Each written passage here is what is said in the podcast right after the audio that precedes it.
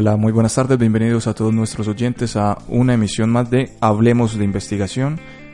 Todos los viernes a las 3 de la tarde estamos acompañándolos a ustedes para, recuerden que el propósito de este ciclo radial es aportar a la comunidad académica y a nuestros oyentes en general elementos y experiencias que giran en torno a la investigación como contribución a la generación de cultura investigativa adentro y fuera de nuestra institución. El tema que vamos a tratar hoy son los semilleros de investigación eh, en general, pero en particular en el programa de psicología. Y para eso nos acompaña Mari Blanca Ángel Franco. Ella es psicóloga de la Universidad de Antioquia. También es especialista en pedagogía para la virtualidad de aquí de la Fundación Universitaria Católica del Norte. Igual, igualmente es psicóloga en filosofía y psicoanálisis. Eh, máster en educación, eh, familia y TICS y también es estudiante de la maestría en psicoanálisis. ¿De dónde me recuerdas? Eh, de la Universidad Argentina John F. Kennedy. Bien, aprovecho y te saludo de una vez. Mari, ¿cómo estás? Bien, Mateo. ¿Tú cómo estás? Muy bien, gracias. Eh, bueno. también eres docente de la Fundación Universitaria Católica del Norte y manejas además eh, los semilleros de la, del programa de psicología y es sobre eso, sobre, sobre ese tema, el cual vamos a conversar hoy. Primero quiero preguntarte, María, entonces, ¿qué es un semillero eh, de investigación? Bueno, eh, un semillero se puede considerar como una comunidad de aprendizaje y de esta comunidad entonces participan estudiantes, egresados, también los docentes adscritos en este caso al programa de psicología y tenemos unos fines muy específicos. Eh, por un lado, eh, apuntan a la formación integral como tal. En segunda instancia, se busca, y es un elemento central, fomentar la cultura investigativa de parte de los estudiantes. Y también buscamos eh, que ellos realmente desarrollen esas habilidades y esas competencias eh, para investigar. Sí, entonces eh, es básicamente como esto. Adicional a ello, hay unas ganancias en términos de que del pensamiento crítico, se desarrolla todo el tema de la creatividad, se potencia el autoaprendizaje, sí, porque ellos deben realizar precisamente una labor que es extraacadémica, que no tiene eh, precisamente una valoración cuantitativa como tal, sino que parte de la voluntad y del deseo de ellos por estar allí y por supuesto pues les va a llevar a una cualificación temática en relación con esos ejes que terminan siendo de interés para ellos y eh, la capacidad de gestión, que es un elemento también allí clave, porque ellos tienen que organizarse en su tiempo, sacar el espacio para hacer esta actividad que está precisamente por fuera de ese pensum eh, académico como tal y de las asignaturas obligatorias que tendría que cursar. Déjame preguntarte esto, eh, si de pronto y supongo que, que sí se nota alguna diferencia entre eh, algún estudiante, ¿cierto? Que acuda frecuentemente a los semilleros y a otro que no, que no lo haga. ¿Se puede notar alguna diferencia, no sé, en cuanto a su modo de aprendizaje, en cuanto a su interés por los temas o las temáticas que, que incumben a su carrera, etcétera? Pues a ver, realmente un estudio a ese nivel no lo tenemos, pero los mismos estudiantes que participan en el semillero dan cuenta de cómo les favorece la participación en ese espacio. Por ejemplo, ¿para qué? Para realizar su trabajo de grado, para realizar búsquedas que sean confiables, válidas, en los diferentes ejercicios que se proponen en los cursos como tal, para realizar lecturas críticas, para interpretar, por ejemplo, en determinado momento un caso, una situación. Entonces, como digo, si bien no hay una investigación, ellos dan cuenta de los beneficios que trae la participación en este espacio, siempre y cuando sea una participación como continuada en el tiempo, porque no se trata de ir al semillero dos o tres sesiones y ya, sí, sino que hay personas inclusive que están desde el inicio del semillero que yo estoy eh, acompañando en este momento. Vamos a ver entonces un poco de historia. ¿Cuándo empiezan los semilleros de en, la, en el programa de psicología. Ajá, bueno. Tenemos una primera experiencia que se remonta por allá al año 2006. Eh, fue un asunto como más voluntario de parte de eh, dos eh, docentes que estamos en el programa. Uno que fue, y es, el, porque él sigue siendo un docente, Alejandro Franco Jaramillo, que también ha sido coordinador en el programa. Y él se inclinaba por un tema que era la psicología militar Entonces hizo como una convocatoria para las personas que quisieran acompañarlo en ese trabajo como tal. Eh, y el otro que era en relación con violencia intrafamiliar y ese lo acompañaba yo como tal. Por ejemplo, para ese momento, eh, los dos semilleros operaron como grupo de estudio básicamente, o sea, no se trascendió allá, no se hizo un proyecto específico pues como adicional, sino que se hacía era como un abordaje, una lectura, eh, se revisaban temáticas, se hacían discusiones. Y por ejemplo en el semillero de psicología militar de Alejandro se trabajaron temas como intervención de la salud mental en el contexto militar, la psicología del terrorismo, eh, la evaluación, selección, retención y desvinculación del personal militar, técnicas de intervención en crisis, eh, y la psicología como de la negociación de crisis y rehenes. A mí inclusive cuando hablo como de esto, yo digo, este semillero en el momento actual tendría una total vigencia cuando estamos en todo el tema del conflicto, el posconflicto, ¿sí? Claro. Y en el de violencia intrafamiliar, por ejemplo, esa exploración apuntó como a revisar conceptos inherentes a la violencia intrafamiliar, exploramos algo de la normatividad en materia de violencia intrafamiliar acá en Colombia, eh, se miraron algunas eh, teorías eh, a propósito pues como del tema, se revisaron los niveles de prevención que debemos tener en cuenta, como todo el trabajo en red, que es un asunto importante allí pues como para ese trabajo, en fin, fueron como algunos de los aspectos que se revisaron. Pero entonces ahí nos encontramos con una situación y es que eh, realmente no pudimos avanzar muy allá, sino que nos quedamos, como decía hace un ratito, en ese ejercicio de revisión documental. Sin embargo, nos encontramos con que, con que el perfil de los estudiantes nuestros a veces tiene eh, dificultad para sacar eh, espacios adicionales, entonces, eh, dada la vida laboral, eh, o también responder a eh, situaciones familiares, porque casi, en, para ese momento casi todos tenían su familia, tenían hijos y demás, más lo laboral, no, no se logró, ¿cierto? Que pudieran tener realmente una continuidad. Eso, eso sería bueno que, que me lo aclararas a mí a los oyentes, es cómo, cómo funciona, porque uno sabe que en, en otras universidades los muchachos con el docente se reúnen en un aula, ¿cierto? Se dejan trabajo, eh, van y discuten. ¿Cómo se hace entonces en nuestro ámbito virtual todo eso? Pues bueno, nosotros tenemos como dos eh, escenarios. Eh, uno es las reuniones que hacemos a nivel sincrónico mediante herramientas como cuáles, como el Skype, como el Link, como el Adobe Connect, en fin. Eh, entonces, por allí, por ejemplo, tenemos unas reuniones que son quincenales, donde nos reunimos con algo que nosotros llamamos el grupo en pleno. O sea, todas las personas que están adscritas a un semillero y enseguida miramos cuáles son los semilleros que hay actualmente, ¿cierto? Porque dimos cuenta de lo que pasó en 2006, pero de ahí para acá hay una historia. Pero entonces, eh, todos los que participan en un semillero nos reunimos con ese grupo en pleno cada 15 días. Pero luego, a la o sea, hoy hay reunión, ¿sí? A la semana siguiente lo que yo hago es hacer un acompañamiento que puede ser asincrónico, ¿mediante qué? Mediante correos electrónicos, mediante llamadas, mediante contacto a través de WhatsApp, en fin, para acompañar precisamente a los estudiantes o docentes que están en el semillero o inclusive graduados, porque también los tenemos, eh, en las temáticas que son propias de su interés, ¿cierto? Entonces lo hacemos es de esa manera generalmente el ritmo eh, y las metas de trabajo eh, las eh, hemos ido como concertando según la disponibilidad que tienen también las personas, porque tampoco se trata de un espacio que se convierta como en una carga adicional que el estudiante diga o, o, el participante diga, no, yo no quiero volver por allá porque se me convirtió en otro asunto más. No, cada estudiante va manejando como su ritmo. Entonces no es un asunto realmente que termine siendo forzado. Entonces ha sido como la estrategia para eh, hacer frente, digámoslo, a esa dificultad que de pronto se nos presentó como en los inicios. Pero ahí me surge otra pregunta y es el de no hacerlo forzado al, al desinterés puede haber un paso muy pequeño, ¿cierto? o sea, que, el, que el estudiante pierda el interés eh, y no vuelva.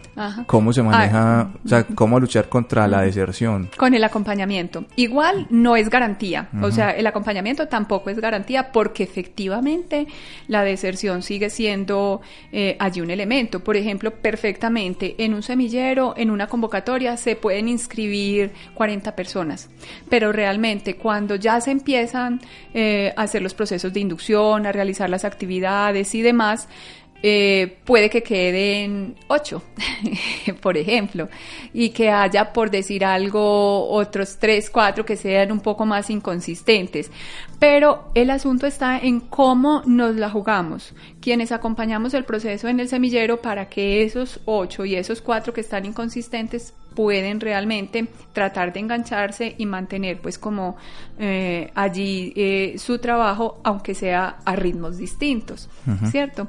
Entonces, eh, sí, creo que eh, es eso como lo que hacemos, tratar de acompañar, de motivar, pero tampoco es garantía para que... Sí, para- ¿Cierto? Esta es una pregunta de la total ignorancia. Para que haya un semillero se necesitan cuántos, dos, tres. Eh, tú perfectamente, y ha habido semilleros en unos momentos que, ha que han funcionado solo con una persona. O sea, no tenemos un límite, no hay un límite, ni min, pues mínimo sería uno, y máximo, mm, no, no se ha definido. Pero si hay una persona que quiere trabajar en el tema de interés con ese eh, docente que está acompañando allí, perfectamente se puede hacer. Lo ideal sí es que, claro, que hayan más personas, que se motiven más y eso. Pero eh, si hay uno que está convocado, si hay uno que es asiduo en su trabajo, podemos trabajar con él. Bien, eh, hablemos un poco entonces de, de los semilleros que hay actualmente. Ajá. Eh, ¿Qué nos puedes contar al respecto? Bueno, eh, algo importante a aclarar es que en el momento tenemos dos semilleros activos, pero hasta más o menos eh, el año pasado, mediados del año pasado o en septiembre, había cuatro semilleros. ¿Y qué pasó? Entonces, eh, lo que pasa es que se hizo una reflexión acerca de las sublíneas de investigación en el programa. Sí. Eh, y entonces veíamos que teníamos como eh, muchas eh, sublíneas como tal, e inclusive por recomendación del mismo proceso como de autoevaluación y demás, se decidió que a la final terminaba siendo mejor concentrarnos en dos sublíneas, ¿cierto? Pero que realmente podamos evidenciar un ejercicio allí eh, que abordar pues una cantidad. Sí. Entonces pasamos, las cuatro que teníamos hasta el año pasado era uno, fenómenos psicológicos sociales e inclusión, otro en psicología organizacional y del teletrabajo, teníamos otro en intervenciones online, aplicativos y simuladores en psicología, y un último que era innovaciones y aplicaciones de la psicología educativa. Eh, luego entonces de esta reflexión determinamos que los dos semilleros que quedaban eran, por un lado, fenómenos psicológicos, sociales e inclusión. Ese lo tenemos activo en este momento. Em, ese semillero eh, lo trabajo yo, ¿cierto? Yo soy quien acompaño allí ese espacio. Y lo que se busca eh, es eh, mirar como algunos asuntos de la psicología en general, la psicología social, y se amplía pues como el rango de posibilidades de investigación allí. Es un tema muy amplio. Y el otro semillero lo acompaña, bueno, primero dije el mío, pero eh, Está bien, está el otro es el que acompaña en el momento, eh, Yoli Alzate. Eh, este que acompaña a Yoli inicialmente se nombraba como intervenciones online, aplicativos y simuladores en psicología. Sin embargo, con esa reflexión le cambiamos de nombre y quedó como aprovechamiento de Internet para la evaluación e intervención psicológicas. Eh, si bien van como a la misma línea, eh, es como si el nombre que hubiera adoptado este semillero permitiera como ser más concretos en los objetivos del semillero en sí mismo. Entonces sí están fenómenos psicológicos y este aprovechamiento de Internet para la intervención y la evaluación psicológicas. Bien, vamos a hablar de cómo es la dinámica del trabajo en esos semilleros, pero primero vamos a hacer una pequeña pausa y enseguida seguimos con todos ustedes hablando de investigación. Ya volvemos.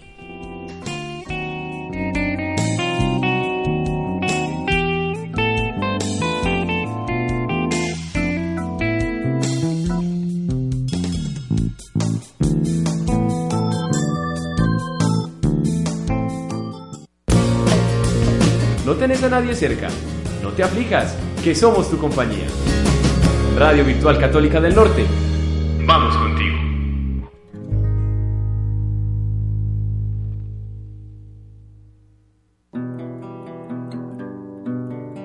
Somos el alegato del corazón por rescatar tu conciencia del barullo donde abunda el silencio. Emisora Virtual Católica del Norte. Todo para tus sentidos.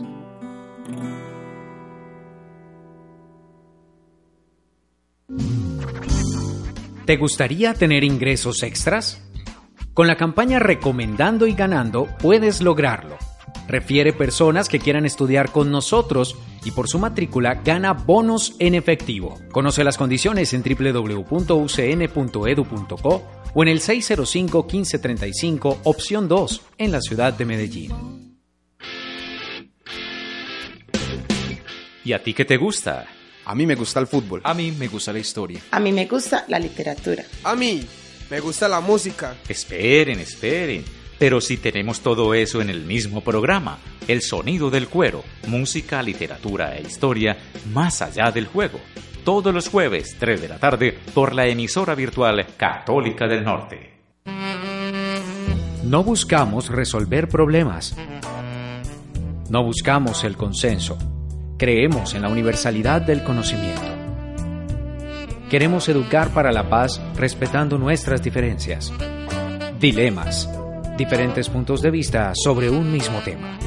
Todos los lunes a las 3 de la tarde por la emisora virtual Católica del Norte, con sentido humano.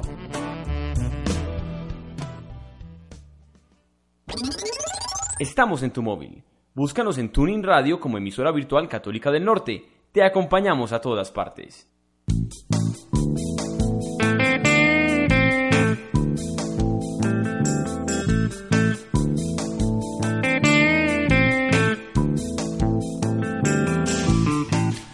Bien, estamos de vuelta en Hablemos de Investigación. Estamos hablando hoy sobre los semilleros de investigación eh, del programa en Psicología de la Fundación Universitaria Católica del Norte. Y para eso estamos conversando con la profe Mari Blanca Ángel Franco. Estábamos hablando, Mari, sobre quién estaba a cargo y cuáles eran los semilleros que que funcionaban o, que, que funcionan hoy en día. Y nos quedamos pendientes de saber cuál es la dinámica entonces de trabajo de dichos semilleros. Perfecto, bueno, entonces eh, cada semestre los docentes que tenemos a cargo el acompañamiento del semillero, que para este momento somos Jolly y yo, pero en otros momentos ha habido también otros eh, docentes allí. Eh, entonces miramos si hay necesidad o no, según el estado del semillero como tal, de realizar una convocatoria. Y se hace una convocatoria abierta. Eh, de la cual, como ya decíamos, pueden participar eh, estudiantes, graduados o docentes. Las personas entonces diligencian un formulario con información básica del nombre, los datos, el semillero en el cual eh, desean participar y demás. Posteriormente se convocan entonces a un proceso de inducción y en esa inducción eh, se hace una contextualización a los estudiantes que ingresan nuevos acerca de en qué estado se encuentra el semillero, de cuáles son los ejes que se están trabajando hasta el momento, cuál es la metodología de trabajo y los demás aspectos pues como inherentes al proceso. Y a partir de allí los estudiantes deciden participar en una de dos modalidades. Ellos deciden cuál. Una como grupo de estudio y es más o menos como similar a esa primera experiencia que tuvimos cuando hablábamos de los semilleros iniciales en psicología militar y violencia intrafamiliar, donde el estudiante dice, no, a mí por ahora no me interesa desarrollar un proyecto de investigación. Lo que yo quiero es eh, revisar un tema eh, concreto. Eh, se busca que sea precisamente partiendo del interés y del deseo de ellos y pueden trabajar de manera colaborativa perfectamente. Por ejemplo, en este momento en el semillero Fenómenos Psicológicos Sociales e Inclusión hay unas personas que dicen es que a nosotros nos interesa todo el tema de, de los niños que han sido víctimas del conflicto. Entonces ellos eh, hay como dos, tres personas que están empezando, por ejemplo, a buscar antecedentes, investigaciones que se han realizado, eh, las explicaciones que se dan en torno al tema y demás, y elaboran cada uno como fichas investigativas sacan conclusiones, hacen reflexiones y se reúnen para compartir precisamente algo del avance a ese nivel. Entonces esa es una modalidad grupo de estudio, ¿cierto? Eh, y hay otra alternativa, ¿cierto? Otra modalidad que sería proyecto de investigación.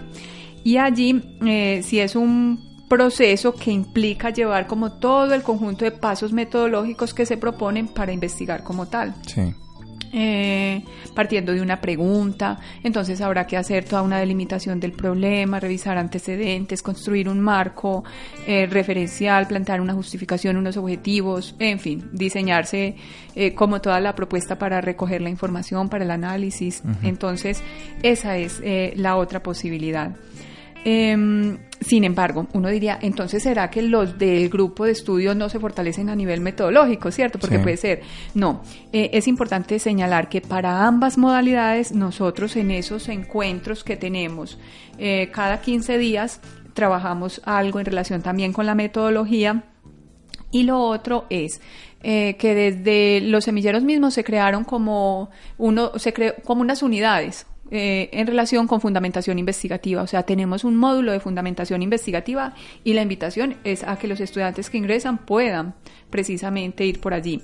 Y algo a resaltar importante y es que, por ejemplo, este año se hizo un una primera fase o un primer ciclo eh, de un proceso de formación en investigación y eh, los participantes de los semilleros se podían inscribir. Entonces, por ejemplo, de los semilleros participaron como unas cinco personas y eso les da fundamentación y ellos salieron precisamente muy contentos. Entonces, todos tenían proyectos, no, algunos simplemente como grupo de estudio trabajaron como en ese seminario y la idea es fortalecerse metodológicamente. A lo largo del, del pregrado también hay materias que tienen que ver con la investigación. Claro, claro. Por ejemplo, está todo lo que tiene que ver con metodología y también están, eh, y hay uno específico, por ejemplo, en el programa que se llama Investigación en Psicología como tal, porque el de metodología generalmente ha sido un curso común, eh, ¿cierto? Y transversal, como al interior de la institución. Eh, y tenemos ya las asignaturas, por ejemplo, epistemología de la psicología también apunta a esa área. Y adicional está todo lo que tiene que ver con pruebas. Allí también hay elementos a nivel investigativo y el trabajo de grado en sí mismo, que hay tres niveles. Y no hay dificultades entre los alumnos que estén en, no sé, en un semestre avanzado y los que estén en primer semestre para nivelar como los conocimientos o algo así, ¿no? Eh, no, no, hasta el momento no hemos tenido dificultad. Por eso inclusive es necesario que cuando ingresa un estudiante nuevo se realice un proceso de inducción para que todos, en relación al menos con esa parte investigativa, tengan como un punto eh, de partida común. Sí, entonces hasta ahora no. E inclusive antes eso se convierte en una potencialidad. ¿Por qué? Porque a veces los estudiantes que van más avanzados dan charlas ¿Cierto? Eh, a nivel metodológico o, por ejemplo, como les fue en la construcción del marco teórico, el marco referencial, y ellos eh, o le dicen a los otros, miren, yo construí de esta manera las fichas o yo de esta manera eh, formulé los objetivos. Entonces, antes eso sirve como parte del proceso de colaboración y el aprendizaje que pueden generar entre ellos. bueno, y entonces, ese es como el, modo de trabajar. ¿Y qué logros se han obtenido a partir entonces de estos semilleros. Bueno, eh, pues por un lado la creación del mm, primer módulo, ¿cierto? Un módulo al menos inicial de fundamentación investigativa, que es un punto de partida importante allí. Eh, lo otro también la participación de los estudiantes en este primer ciclo de investigación. Eh, también tenemos que se da la posibilidad de que los estudiantes, y al menos tenemos un caso, el de Roxana Pérez, que ha estado como auxiliar de investigación en una investigación en sentido estricto que tenemos en el programa, ¿cierto? Ella, siendo estudiante, siendo participante en el semillero, eh, acompañó a un docente que es Alejandro Franco en una investigación que él tiene que es sobre efectos de un programa online de desarrollo personal en jóvenes estudiantes de bachillerato en el municipio de Santa Rosa. Entonces ella allí, con lo que había trabajado en el semillero más la otra formación, pudo acompañar esa investigación. Entonces fue un elemento pues como central. Eh, lo otro también es que, por ejemplo, ahora estamos en la formulación de un proyecto de mm, con niños que han sido víctimas del conflicto y hay algunos estudiantes que también se van involucrando, pues allí todavía no están en calidad de auxiliares ni nada, pero es un elemento a resaltar. También es muy importante la participación que hemos tenido en los eventos de Red Colsi, tanto a nivel regional como a nivel eh, nacional. Eh, aunque, por ejemplo, este año tuvimos una situación y es que las dos personas que se habían inscrito tuvieron dificultad y no pudieron estar en el, en el evento regional, ¿cierto? Pero en los otros años siempre hemos contado con representación, tanto en el regional como en el nacional. Eh, también es interesante resaltar como las cátedras abiertas que han organizado los mismos estudiantes de los semilleros. Entonces, en algunos momentos ellos dicen, bueno, vamos a traer un invitado externo, pero en otros momentos dicen, no, eh, yo me siento preparada para acompañar este tema, o yo quiero presentar lo que ha sido mi experiencia en el semillero, o yo quiero contarle a los otros lo que decía hace un momentito, cómo elaborar un marco referencial, cómo trabajar y organizar la información. Entonces, Mm, y, eso se hace no solo para los estudiantes del semillero, sino que en ocasiones se hace de manera abierta. Se convoca a todos los estudiantes eh, del programa, a los docentes y a las otras personas inclusive que deseen participar.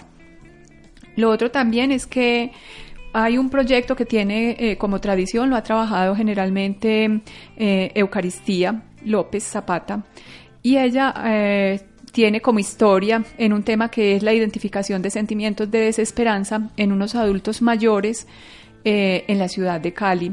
Y con este proyecto ella participó en un precongreso que organizó eh, la Universidad CES mm, y una organización también llamada FIAPAM acá en la ciudad de Medellín y ese evento se llamaba mm, Mayores y Jóvenes en Acción, protagonistas de su propio desarrollo y estaba también implicado en un seminario internacional Políticas Públicas de Envejecimiento y Vejez.